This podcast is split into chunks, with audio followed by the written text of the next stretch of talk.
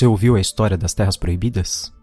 Além das montanhas, além das névoas do norte, já foi chamada de Corvandor, nossa terra prometida. Mas agora estranhas criaturas assombram aqueles vales, feras que sequer deveriam existir, porque a terra agora é amaldiçoada.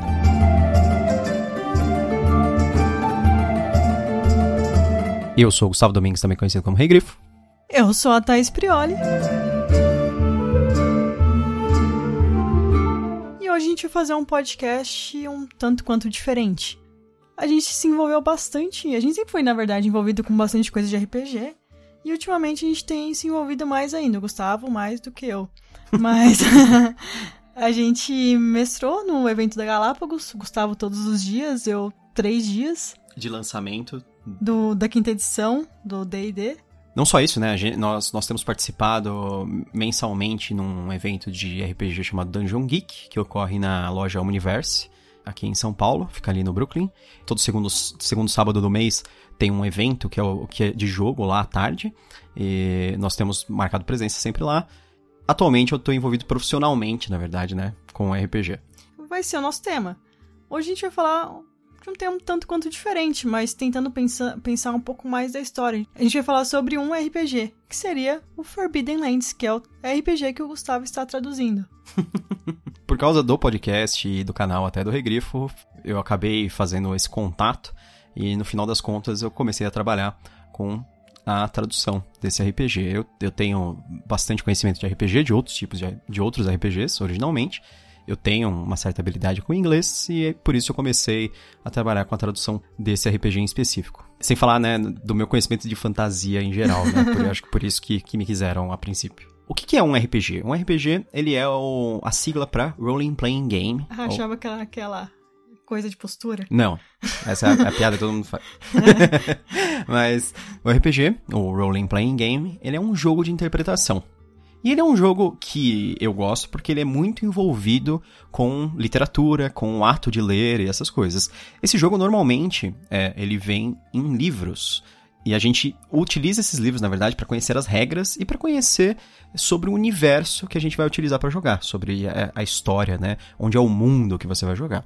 E nesse jogo, cada pessoa que joga, cada participante assume o papel de um personagem e você controla esse personagem individualmente, falando o que, que ele faz, é, o que ele sente, esse tipo de coisa. Enquanto isso, um jogador em especial, ele vai ser o mestre do jogo. E o mestre do jogo, ele é quem é o, o árbitro, o, o, universo, tudo ao redor desses jogadores que são os personagens principais da história. O mestre, ele vai fazer o papel de do narrador. mundo, do narrador, é. Ele vai reagir ao que os, os jogadores estão fazendo. Ele vai falando o que acontece conforme as atitudes dos jogadores. Como o mundo recebe eles, como as pessoas lidam com eles, como o que eles encontram, quais são os desafios no caminho deles. Esse tipo de coisa. Basicamente é isso. O RPG é um jogo que se passa realmente todo dentro da sua cabeça. e a parte em que você precisa de uma certa aleatoriedade, que você vai saber se vai ter sucesso em algo ou não, é o momento que você joga os dados talvez você tenha visto no, nas mesas de RPG, é aqueles dados estranhos de, de diversas faces. E é para isso que serve. Os, os, dados, eles são os testes da, de habilidades, por exemplo, de eventos, Tudo de bem, mas diversas isso não coisas. faz sentido aqui. A gente quer falar da história, não da mecânica em si. Não, eu só jogo. estou, só estou explicando o que é o RPG, calma. O Forbidden Lands em si é um RPG bem novo. Ele saiu a partir de financiamento coletivo lá fora. A editora deles é a Free League, que é sueca. Uhum. E aqui no Brasil vai iniciar um fi financiamento coletivo pela editora Sagen. E o que é o Forbidden Lands? Ele é um RPG com temática medieval, mas que ele tenta trazer aquele sentimento dos RPGs do final dos anos 70, 80, em que os aventureiros iam, iam, explorando o mapa, e conforme eles iam explorando o mapa, encontrando seus desafios, não tinha justamente uma história pronta. É lógico, existe um enredo no mundo, se você já jogou uh, Vampiro, talvez, você lembrar de toda a história que tinha por trás, né? Isso, um metaplot, existe Isso. uma história do mundo, e você pode interagir ou não com ela, né? Exatamente. E, e tem muito livro que surgiu de RPG. A gente pode listar alguns aqui, como os livros do Império Malazano dos Caídos. Sim, ele é Um dos, dos grandes exemplos aí da, de narrativas que surgiram a partir de jogos de RPG. O Livro Malazanos Caídos originalmente era um, um jogo de RPG uma campanha, né, uma história jogada pelo Steve Erickson e o Ian C. Esselmont, enquanto, principalmente enquanto eles viajavam, porque eles eram antropólogos que iam para outros países, etc. Eles jogavam muito os dois juntos. Originalmente ele era um jogo de Dungeons and Dragons, depois, se eu não me engano, eles, eles passaram a utilizar o GURPS, que é uma, um outro sistema de regras. E, e o que, que eu falei também do, do Império Malazão dos Caídos, porque ele me lembra um pouco Forbidden Lands, porque ele tem uma alta fantasia, Sim. mas ao mesmo tempo é um mundo bem cru. Sim. Talvez. É, o, o que eu gosto de usar para descrever é que ele é um meio termo ali entre espada e feitiçaria, que é aquelas histórias estilo Conan, ou Solomon Kane, ou. Deixa eu ver. Elric. E a alta fantasia, que até são as um histórias. Pouco Lovecraftiano. Sim, sim, até um pouco Love, Lovecraftiano, certamente. Ele, isso é um meio termo entre, entre isso e a alta fantasia, que seria aquela fantasia exagerada de salvar o mundo, de lords terríveis, demoníacos, que é Senhor dos Anéis. Aí você pode exemplificar com outras coisas aí que são muito parecidas com o Senhor dos Anéis. Eu ia falar Shannara, essas coisas, mas tudo bem.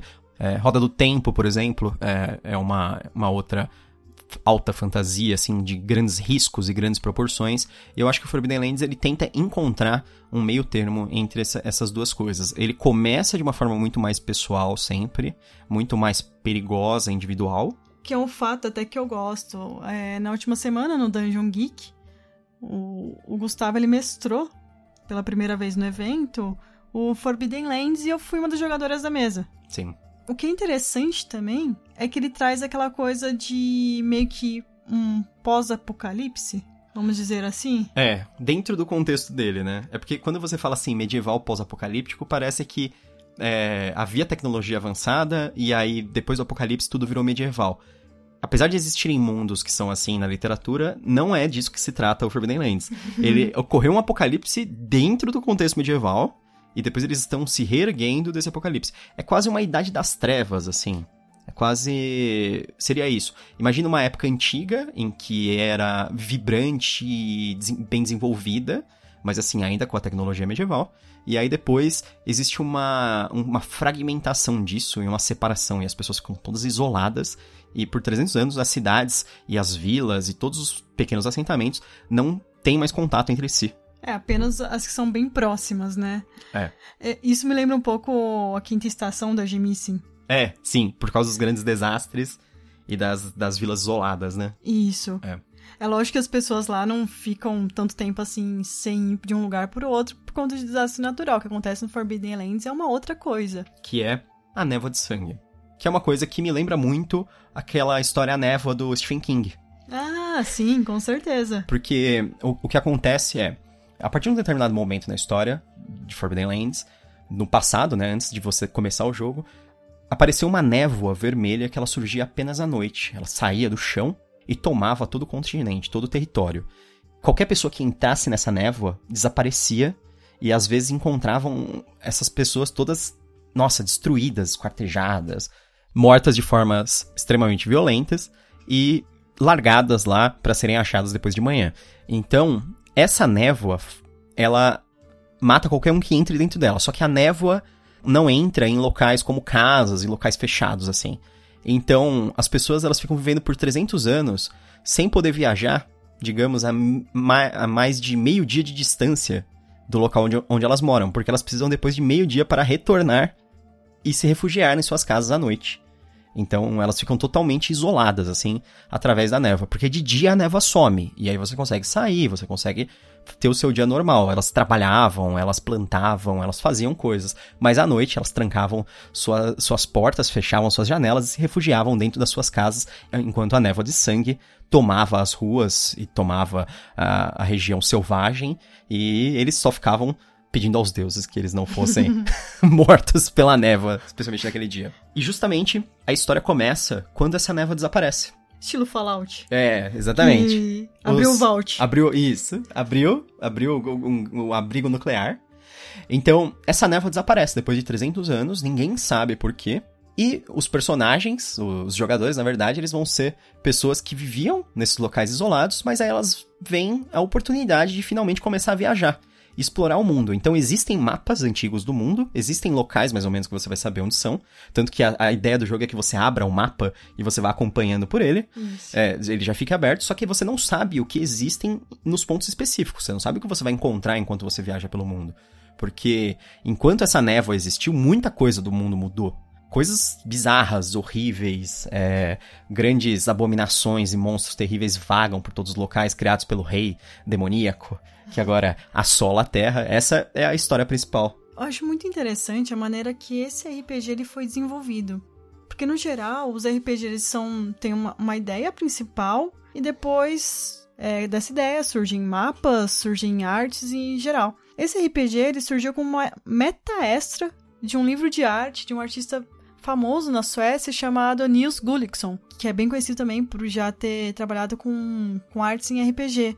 Eles tinham a arte, a partir dessas artes, eles desenvolveram essa história. Isso, exatamente. Então, eles entregaram, na verdade, aquela pilha de artes do Neil Gullickson para os escritores e falaram assim, ó, conectem essas artes e transformem em um mundo, transformem em uma história. Então, eles foram obrigados a trabalhar com coisas como anões, elfos, halflings, orcs, que assim, muita gente vai falar, ah, que é muito clichê todas essas coisas, mas aquilo fazia parte já do visual, então eles tinham que utilizar naquela história de fantasia. Mas aí eles falaram, ah, então a gente vai utilizar isso, mas nós vamos dar nossa própria mudança em tudo isso, né? Então, o visual é aquele, só que as histórias, elas mudam muito ao longo. Eu acho que a principal história do, do Forbidden Lands, a mais relevante para todo mundo, é a história do Ziggler, que é essa a história do é o... surgimento do Rei Demônio. É, o grande vilão, né, da história, imagino eu.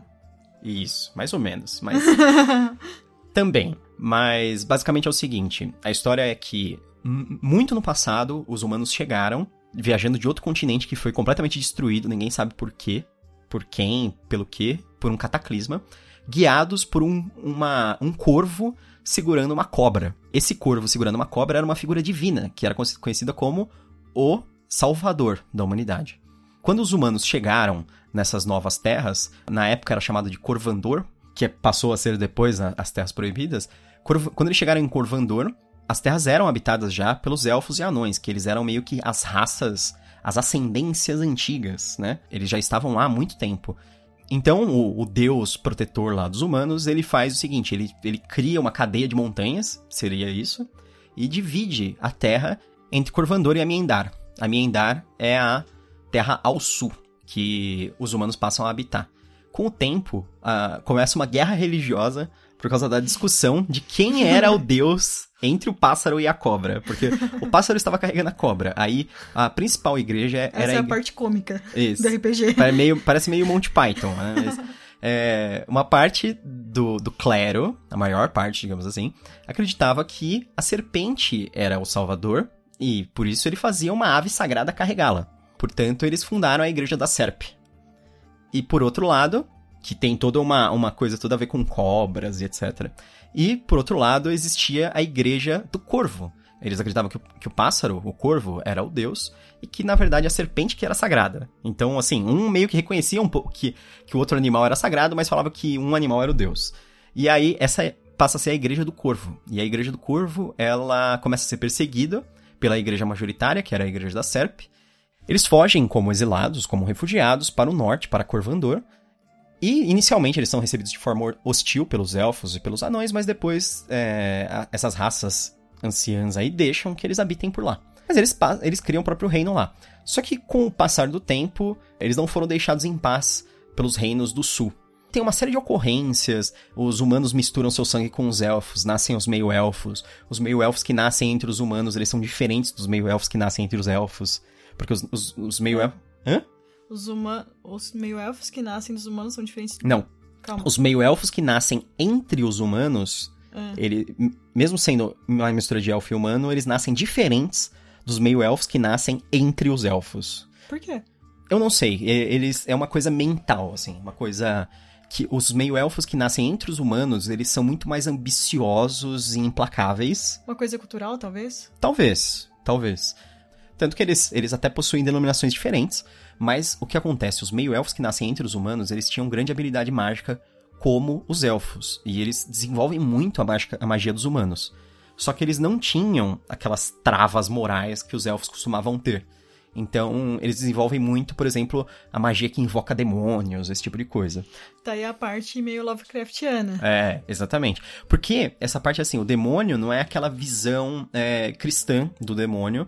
Na verdade, a invocação dos demônios, ela é... São seres elementais... Locais, é, né? são seres que elementais que vêm de outra região. Eles podem ter as formas mais diversas. Tem uns que parecem animais é, normais, assim, até animais inofensivos, e tem uns que são formas demoníacas bizarras, assim, tipo, é, totalmente alienígenas, cheia de, de pedaços de corpo diferente, um monte de coisa assim. A história de verdade, mais importante, ela acontece quando um grande líder desponta, que é o Zigofer. O Zigofer, ele é o, o tribuno arcano. Ele era um feiticeiro entre os humanos que tinha sangue de elfo. Então, ele não era um meio-elfo, efetivamente, ele era como se fosse um humano, só que ele era descendente de algum Uhum. meio-elfo. O Zigofer, ele havia sido, em determinado ponto, declarado governador de Corvandor e da região ali dos humanos, em nome dos, dos reinos do sul de Amiendar. Só que aí, com o tempo, ele passa a se tornar um líder cada vez mais tirano, cada vez mais cruel, e ele começa a fazer experiências com, com invocações de demônio e com mortos-vivos, com uma série de outras coisas. Porque, assim, tem até uma história que, na verdade, ele, ele se apaixona por uma elfa. E essa elfa, ela fica tão apaixonada por ele que ela não vê o mal nele. E aí ela começa a ensinar um monte de coisa para ele, principalmente a necromância. Porque a necromância entre os elfos era para falar com os mortos só. Só que aí ele começa a utilizar a necromância pra erguer os mortos e coisas assim. É, sempre. São as, as dúvidas que permeiam a humanidade, né? Você Uhum. tem que não ter uma coisa ou você tem que usar bem isso, Sim. né? É. é igual, ah, meu Deus, a tecnologia vai acabar com tudo, vai acabar com o emprego, vai acabar. Calma. É, é só utilizar direito. É, É, exatamente. Então era meio que isso. é, é, ele começa a fazer uma má utilização de uma magia que era usada de outra maneira, né? Com o tempo, quando o rei do- ao sul lá de Amiendar sabe disso, ele é um rei chamado Algarod, ele une seus exércitos, ele acaba atacando o reino de Corvandor que era dominado pelo a região de Corvandor que era dominada pelo Zigofer, e o Zigofer em desespero, em uma última cartada, porque ele estava sendo pressionado por forças muito superiores a ele, ele abre o Nexus. O Nexus ele é um portal permanente para é, os- o plano dos demônios. E os demônios eles vazam completamente para o mundo e começam a causar uma devastação, assim, uma destruição absurda.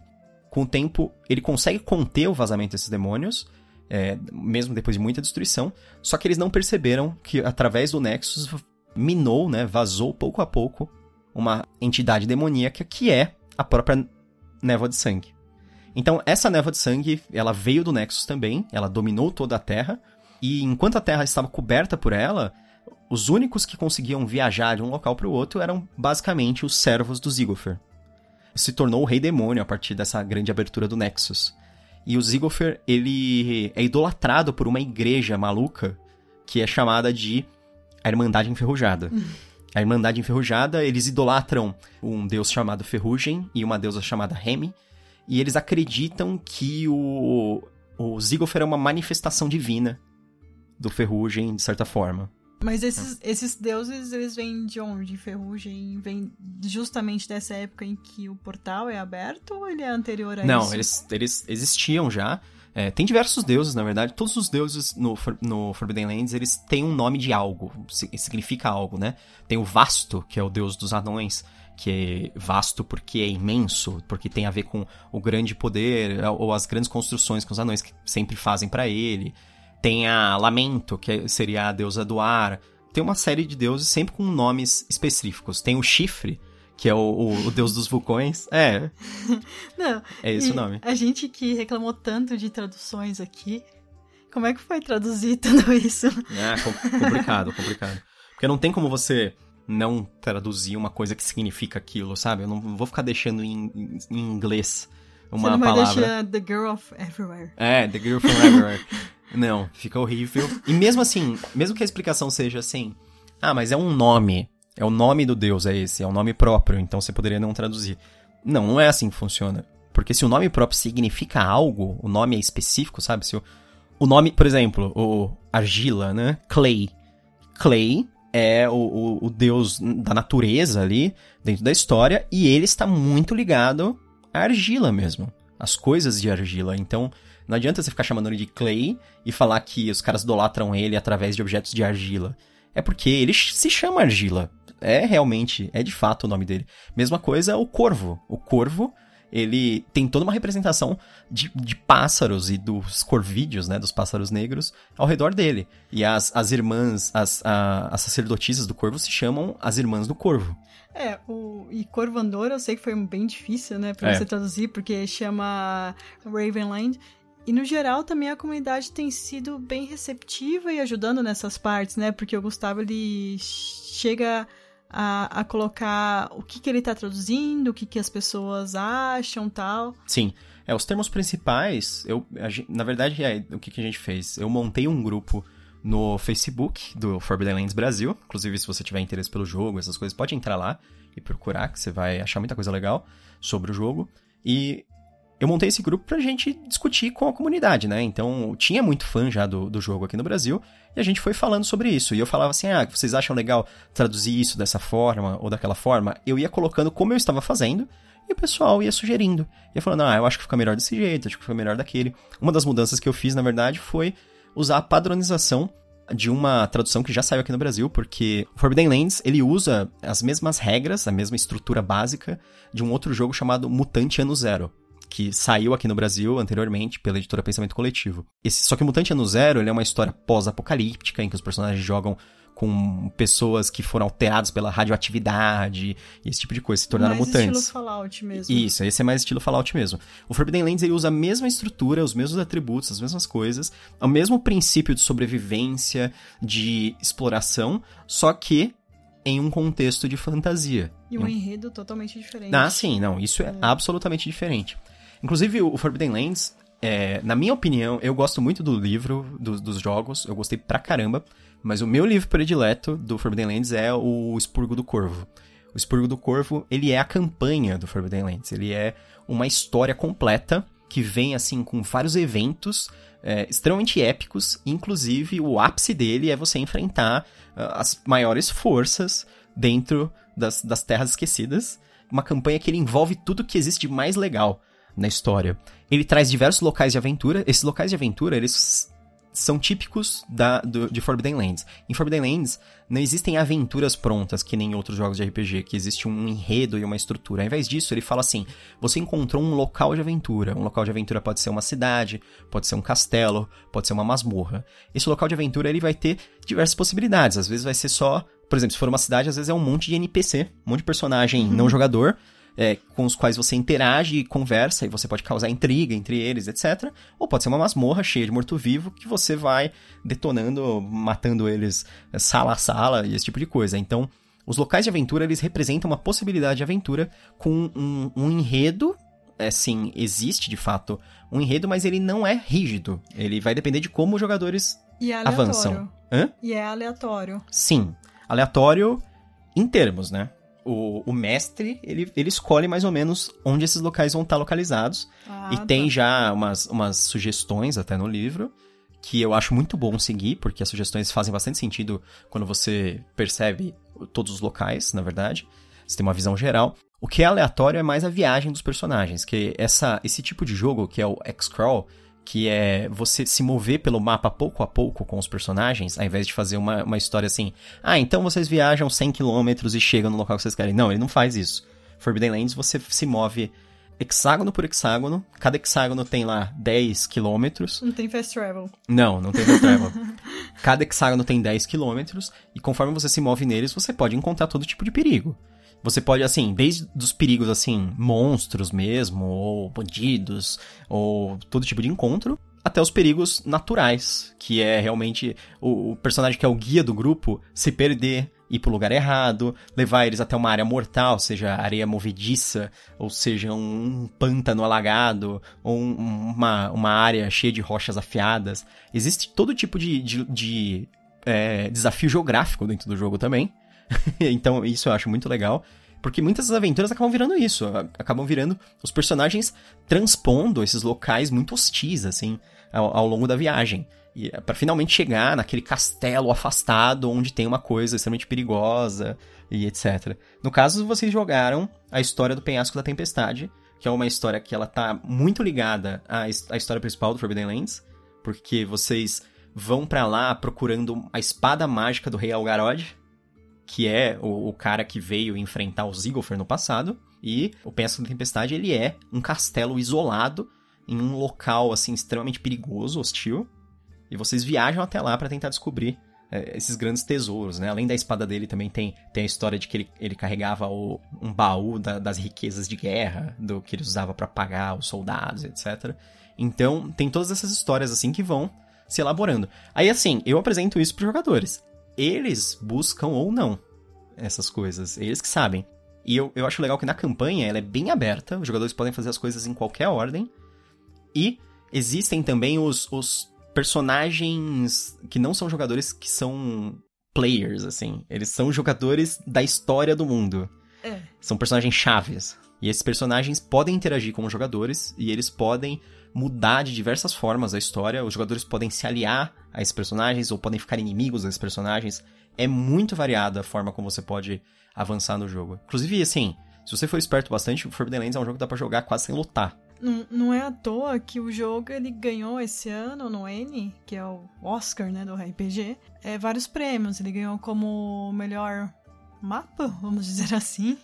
É, melhor cartografia. É. Sim, que a melhor cartografia é que ele tem excelentes mapas, na verdade.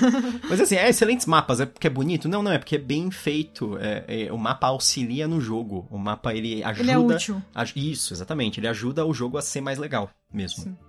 E também ganhou como melhor custo-benefício, vamos dizer? É, melhor, melhor valor de produção.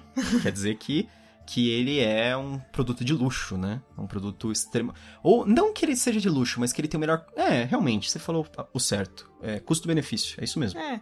Tava com preço bom, uma ótima qualidade. Sim. É que assim, em geral, o pessoal considera que o preço dele é um preço alto, mas é. Você vai receber a qualidade pelo preço dele é um preço condizente com o produto. Sim. Né? Não é que, ah, é caro. É caro em termos, né? É caro em relação a uma revista em quadrinhos, é caro, sim. Sim. Mas se comparando com outros RPGs, talvez nem tanto. Sim. Principalmente é... quando a gente fala em D&D, que você precisa de três livros básicos para jogar. Sim. No caso do Forbidden Lands, você vai precisar apenas dois, que são os livros que já vêm juntos.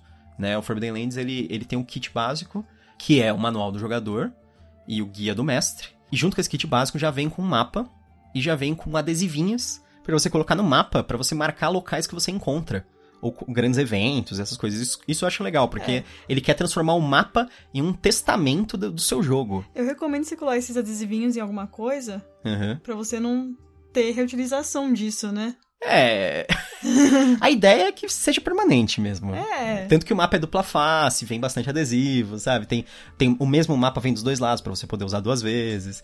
Tem tudo isso. Mas todo mundo pensa nisso, né? Todo mundo Lógico. quer preservar o mapa. Lógico. É. É igual riscar livro, ninguém risca. É. Não se preocupe. Uma das metas extras do financiamento é um mapa de tecido que vem com marcadores de tecido estilo petzinhos, aqueles assim, para você poder utilizar e reutilizar à vontade.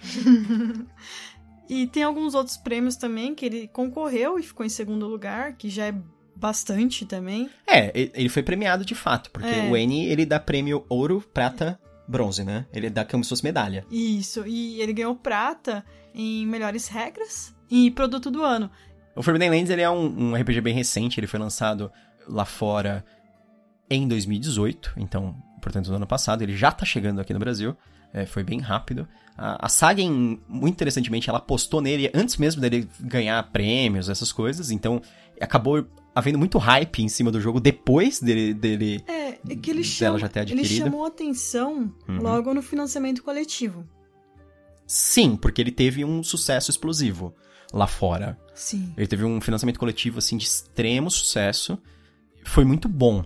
Aqui no Brasil, a gente está esperando que seja um, um, bom financiamento coletivo, que nós tenhamos um, o sucesso da meta inicial e, e vá atingir é, metas adicionais.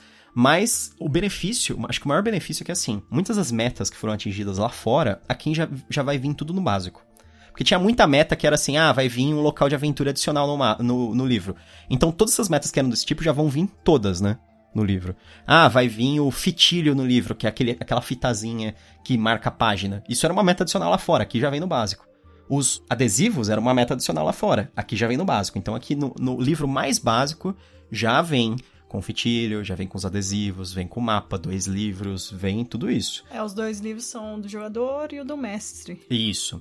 Os, esse, você só precisa desses dois livros porque o livro do jogador vai ter as regras é, gerais do jogo, combate, essas coisas, e como criar seu personagem, e como evoluir o seu personagem.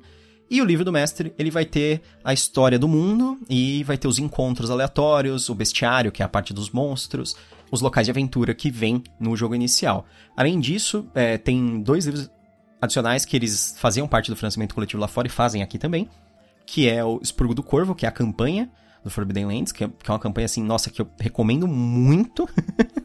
e, e outro livro é o Pináculo de Quetzal, que é um livro menor, ele vem com quatro locais de aventura, só que cada um desses locais de aventura foi escrito por um escritor que é algum grande expoente, individualmente cada um deles é um expoente da, do RPG, principalmente do SR, né, que é o Old School Renaissance, que de certa forma está associado ao Forbidden Lands. Forbidden Lands ele não faz parte desse, desse renascimento do RPG Old School, mas ele tem um estilo é, o pessoal fala retro, né? ele tem um estilo retro, assim, que ele remete às coisas anteriores.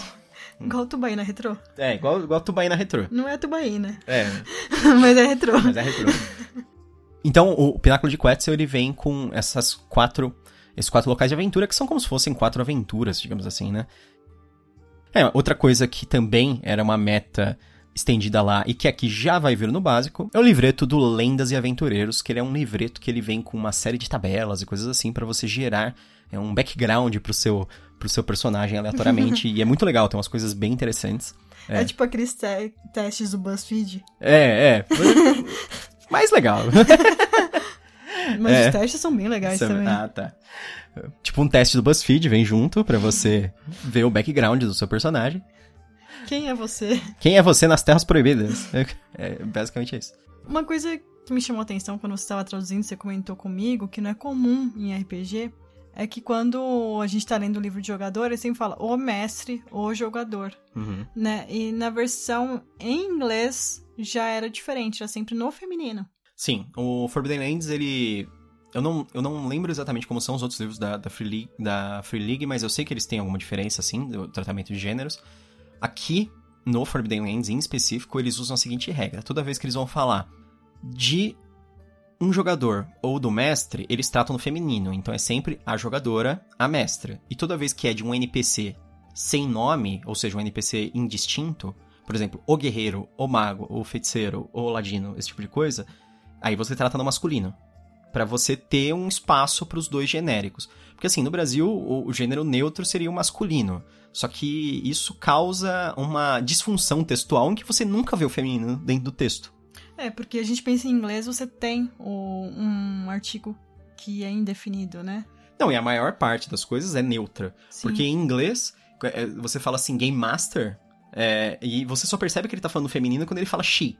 Por isso que, que lá tudo bem. Lá é players e lá é game master. Mas aqui a gente flexiona tudo pro gênero. Então aqui tem que ser o jogador, a jogadora, a me o mestre, a mestra, né? Então fica muito mais evidente isso no texto em português. Você vai perceber muito mais.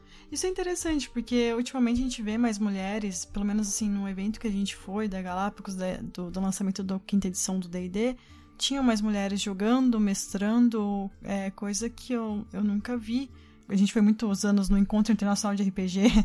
É, em outros eventos, assim, né? que tinham muitas mesas. E, e era muito difícil, era uma das. Tinha eu e mais algumas mulheres lá. É, é uma ou outra, né? É. A gente, assim, com muita, muita sorte, a gente pegou acho que umas duas vezes, né?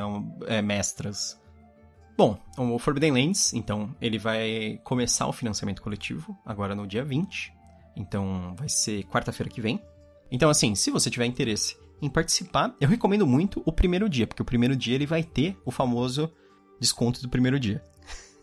então todo mundo contribuindo no primeiro dia vai ter uns descontos bem generosos. Depois disso, ainda o preço ainda vai ser ok, só que não vai ter o mesmo desconto apenas, mas aí vai ter 60 dias para contribuir depois dele. Então tem um prazo bom aí para quem de repente não vai gostaria de participar, mas não vai conseguir imediatamente. Pode É. participar depois. Tem o 13 terceiro, né? É, pra então aí ainda você... é CLT, essas coisas. É, então, exatamente. Aproveita, pode ser que vai acabar. Então-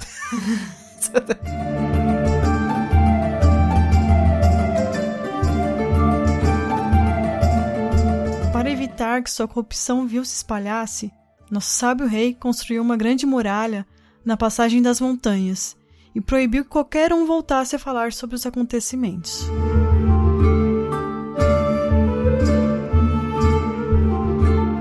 E aí, você traduziu, já leu todos os livros, você recomenda? Sim. O Forbidden Lands, ele, inicialmente, eu fiquei assim porque eu tenho uma, uma grande preferência por RPG medieval com D&D, eu sempre tenho meio que um, um pouco de preconceito com alguns outros RPGs medievais. Ele é fanboy de D&D. É, eu sou fanboy de D&D. Aí eu comecei a descobrir alguns outros. Porque assim, eu preferia usar, na verdade, outros sistemas pra jogar outros cenários, assim, pra jogar uma coisa futurista, pra jogar uma coisa diferente que fosse de fantasia. Se fosse pra jogar com mago, guerreiro, essas coisas, eu sempre jogava D&D. Mas aí eu comecei a conhecer, né? é aquele negócio. Ah, aí eu fui conhecendo, né, me apaixonando. Igual o Kindle. é, então, igual o Kindle. É, foi uma má influência. E, e aí eu gostei pra caramba do sistema, da simplicidade dele. E principalmente eu adorei a história do mundo. Eu acho que a história do mundo, assim, eu tentei não dar spoilers aqui. Na verdade, acho que eu não dei nenhum spoiler importante. Mas a história do mundo é fantástica. Acontece muita coisa, tem muito personagem interessante, importante que, que, que aparece ao longo da história. E a maneira que você pode interagir com a história do mundo é muito legal, e a maneira que você pode desenvolver os seus personagens. Porque tem até umas coisas muito legais, tipo, você pode criar a sua própria fortaleza, e aí você pode fazer ela crescer e prosperar, e aí você vira um, um- praticamente um nobre, assim, no meio da- das terras proibidas. E isso eu acho também uma coisa legal pra caramba, eu sempre quis fazer isso em algum RPG. É pena que eu não, eu não e já consigo. tem a mecânica pra isso, Já né? tem a mecânica pra isso. Pena que eu não estou conseguindo jogar Forbidden Lands com ninguém, eu só consigo mestrar. É, Mas- é, o mal, é o mal de ser tradutor. Sim, sim. Bom, lógico, eu recomendo bastante Forbidden Lands. Eu espero que você conheça tanto quanto eu e goste tanto quanto eu. Durante o financiamento coletivo, nós pretendemos deixar disponível o Quick Start. O Quick Start ele é uma forma reduzida dos livros básicos para você poder conhecer o jogo, para você saber se você gosta e tal. O Quick Start ele existe porque o jogo tem segurança absoluta na qualidade dele. Então, só de você, se você pegar o Quick Start, e você testar o jogo, você provavelmente você vai querer. Então, é aquele negócio. É só é, é a droga inicial, assim. a droga de entrada. É o crack. É o crack. É aquele é aquela é aquela droga que eles dão uma dose mais forte assim pro cara que tá começando pra ele ficar viciado. é isso aí. Só que você vai ficar viciado numa coisa bem nerd que você joga comendo pizza e, e rindo com seus amigos, é isso. e você, Thais, você, você gostou do Forbidden Lands pela experiência que você teve? Eu gostei, eu, eu tive uma experiência agora, além de ouvir o Gustavo, que ele conta pra mim as coisas tal. A, gente jogou nesse fim de semana, achei bem legal. Eu até comentei assim, parece uma mecânica meio que o mundo das trevas, por ser mais simples. E, que, e tem também esse enredo, né, que remete ao mundo das trevas, mas com uma temática bem medieval que remete a D&D e pra muitos fãs do AD&D. Sim, sim. A, ima- a imagem, essas coisas. É, o, o Rafael Balbi, ele, ele fala bastante do que o, as- os desenhos parecem muito as histórias do, do Ian Livingstone, que tem muito, eh, tipo, nas capas do- dos livros do cara. Então, é bem isso mesmo. Eu acho que se você for fã dessa, dessa temática, dessa identidade visual, você vai achar legal. E se você for fã de fantasia, ou de, De uma mane- de literatura. literatura, de uma coisa assim mais rápida, mais interessante, eu acho que também você vai gostar bastante. Se você leu já Pátria do Salvatore e gostou, talvez seja interessante. É o que a gente falou da Quinta Estação, da Gemissin, é, Império Malazão dos Caídos. Você é um jogador de RPG Uhum. também. Sim, provavelmente. provavelmente. Você teve contato com todas essas coisas, é muito provável que você goste, que você, você curta. Eu sei que a gente falou que ia fazer o podcast do Tormenta. Era pra esse ser o podcast do, do Um Conto do Tormenta. Mas a, a gente vai fazer sobre o Pátria, do R.A. Salvatore, que é a trilogia do Elfo Negro, que conta a história do Drizzt Do'Urden. Não sei se é assim que se fala, mas Drizzt Do'Urden, tá certo? é, tanto faz. Hum. E a gente já leu a trilogia Vale do Vento Gélido, do Salvatore, que é uma história que se passa depois dessa, mas que foi escrita antes. Sim. Eu já vou dar um spoiler aqui, mas eu acho bem melhor. Qual? a Pátria. Ah, tá. É. Ah, eu vou dar um spoiler também, eu adoro o livro. mas vai ser legal, a gente vai falar sobre um livro que a gente gosta bastante. Então, na próxima, não percam. Bom, então não deixem de ver o financiamento coletivo. Gente, assim que ele estiver no ar, a gente vai linkar ele no podcast. Isso. E se puder também, por que não participar? Exatamente. O importante é participar. o importante é ajudar. É, ajudar. Me ajudar a ser pago. Porque eu sou o tradutor e preciso do dinheiro. Não. Mas é sério, eu gostaria muito que isso desse certo. É uma coisa legal pra caramba. Tem uma comunidade muito boa lá fora. Eu gostaria que essa comunidade. É, essa comunidade já está no Brasil, em parte mas eu gostaria que ela crescesse, gostaria que ela fosse muito maior, na verdade, e gostaria que você fizesse parte aí da comunidade do Forbidden Lands. Daria um depoimento aqui sobre RPG na minha vida. Eu conheci RPG com o Gustavo e, e eu sempre fui uma pessoa muito tímida, introvertida. Eu acho que é uma coisa que me fez conseguir me comunicar melhor com outras pessoas. Sim. Analisar melhor os, as cenas, analisar melhor tudo. Então, assim, é uma coisa que me ajudou tanto é, em relação à sociedade, quanto na minha vida profissional também. Sim. É, tanto que na sua vida profissional é, você está despontando muito mais para esse negócio, para parte comunicativa mesmo, né? Sim. Para você explicar as coisas para as pessoas, apresentar as coisas para as pessoas. Isso tudo são habilidades fundamentais que você desenvolve muito fácil no RPG. Que bom. Então, caso você não conheça, conheça um RPG. Por mais que vocês achem que é aquele negócio de postura, não é. Quando meu quando meu ortopedista falou que eu precisava fazer RPG, não era jogar, era um negócio de postura, então não então, gostei. Não, não invertam. então, até a próxima. Até mais. Ainda assim, nem tudo está perdido. Porque agora a névoa de sangue dissipou-se. E há aqueles que ousam desafiar o rei demônio e sua filha. Aventureiros, caçadores de tesouros, renegados. Heróis não, longe disso mas homens e mulheres que ousam viajar nessas terras e deixar sua marca nelas, livres de sina ou de desígnios destinados a eles.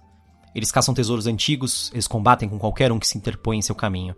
Eles constroem um novo mundo para si nas ruínas do antigo. Eles são os saqueadores das terras perdidas.